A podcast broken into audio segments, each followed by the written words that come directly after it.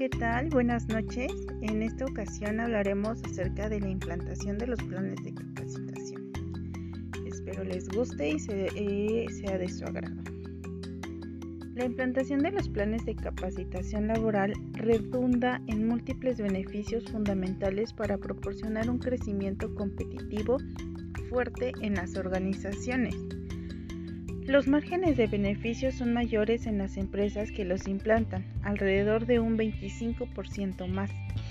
La, la productividad media por empleado crece sustancialmente más del 30% y por lo tanto también los ingresos que genera cada uno de ellos, alrededor del 20%.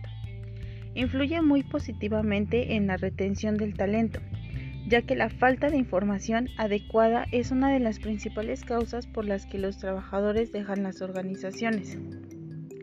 Son un importante factor de motivación para las personas que se sienten más realizadas, ya que ven en estas acciones un impulso para el desarrollo de su carrera y que la empresa apuesta por su empleabilidad a largo plazo supone una medida de apoyo para interiorizar mejor la cultura organizacional y crear mejores ambientes laborales. Weather y Davis especifican que para los programas de orientación tengan éxito deben incluir programas adecuados de seguimiento.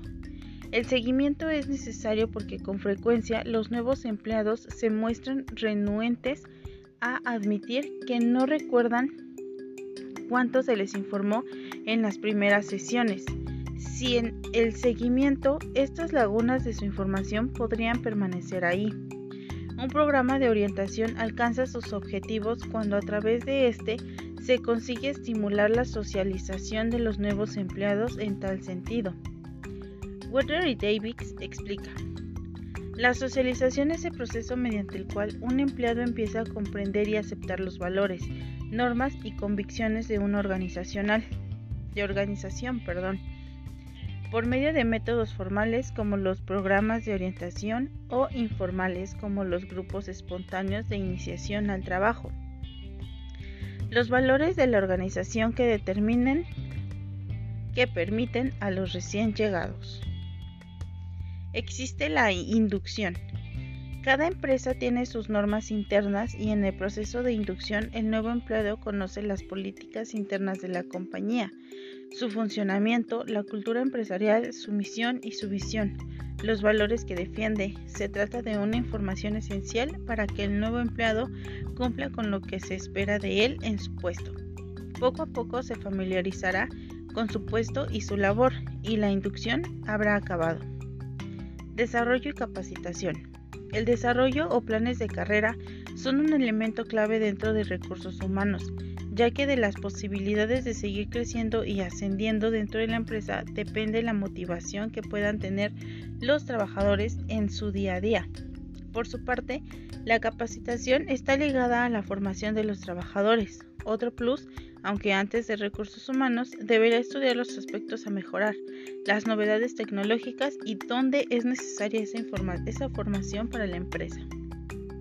Sueldos y salarios. Los pagos en mano han perdido terreno a favor de los depósitos bancarios, pero uno de los subsistemas de recursos humanos se encargará de la gestión de las nóminas y de que éstas lleguen a sus trabajadores el día acordado. Aunque normalmente suele ser un sueldo fijo, este departamento también debe asegurarse de que el sueldo sea suficiente para vivir con dignidad y sea una motivación para extra para los trabajadores. Servicios. Quizá podrían incluirse en el desarrollo o en el sueldo, ya que son un estímulo más, pero también en el siguiente punto, ya que los servicios prestados por las empresas también fomentan las relaciones laborales.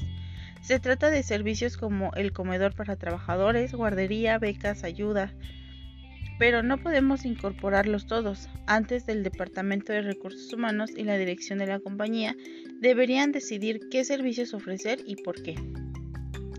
Relaciones laborales. Dentro de cualquier empresa existe una unas relaciones internas de un trabajador con sus compañeros y con la propia compañía. Para ello, el trabajador debe asimilar las normas que formalizan las actividades laborales de su compañía.